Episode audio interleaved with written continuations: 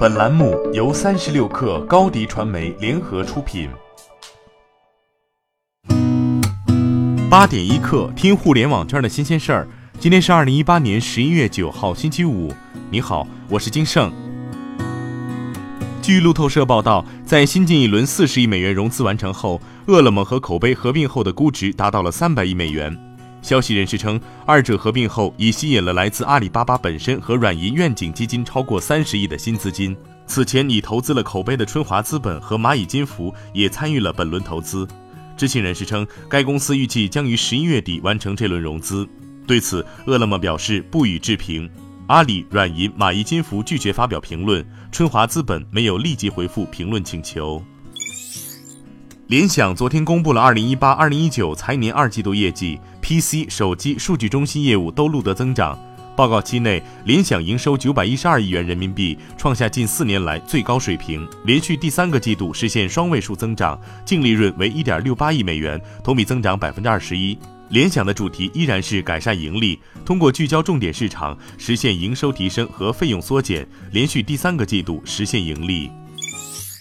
京东物流公布数据显示，今年双十一全球好物节期间，京东全国规模最大的机器人仓群已经投入使用，不同层级的无人仓数量达到五十个，分布在北京、上海、武汉、深圳、广州等全国多地。同时，十六座大型智能化物流中心亚洲一号将继续发挥运营能力。另外，京东物流全球首个百分之百由配送机器人组成的智能配送旗舰站已在长沙投入试运营。截至目前，覆盖城市超过二十个。滴滴升级后的安全措施是实行车内录像功能，并进行加密处理。网约车上多发乘客醉酒、绕路、性骚扰等引发的纠纷。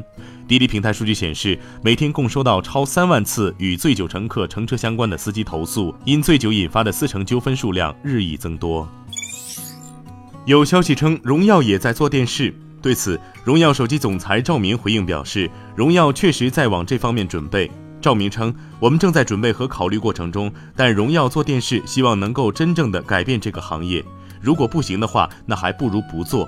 因此，荣耀做电视，并不一定说一定要做。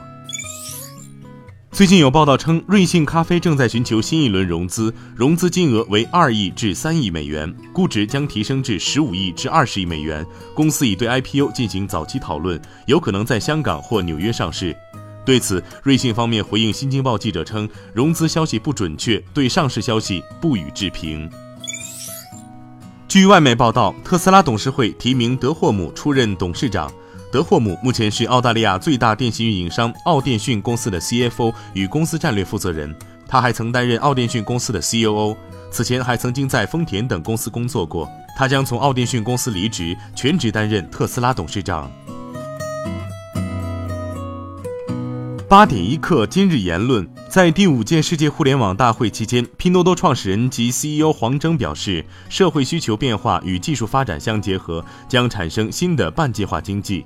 消费者个性化需求和供应链的大幅优化，将催生大批量的定制化生产，并推动前端产能从市场经济逐步走向半计划经济。美团 CEO 王兴说：“数字经济分需求侧和供给侧数字化，需求侧的数字化相对容易，供给侧的数字化刚刚开始。以餐厅行业为例，吃饭的人就是需求侧，餐厅就是供给侧。王兴认为，餐厅行业有很多链条，包括采购东西和雇服务员等，在供给侧分很多层次，所以数字化的进度相对慢一些，需要逐步的展开，把供给侧逐步的数字化整个链条完整和打通。”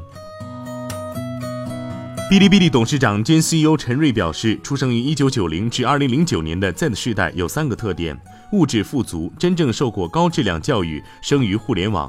他说，哔哩哔哩主要用户的组成部分就是这一代年轻人。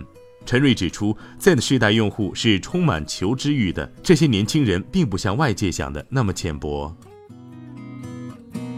好，今天咱们就先聊到这儿，更多精彩内容就在三十六课 App 音频频道。责编：彦东，我是金盛。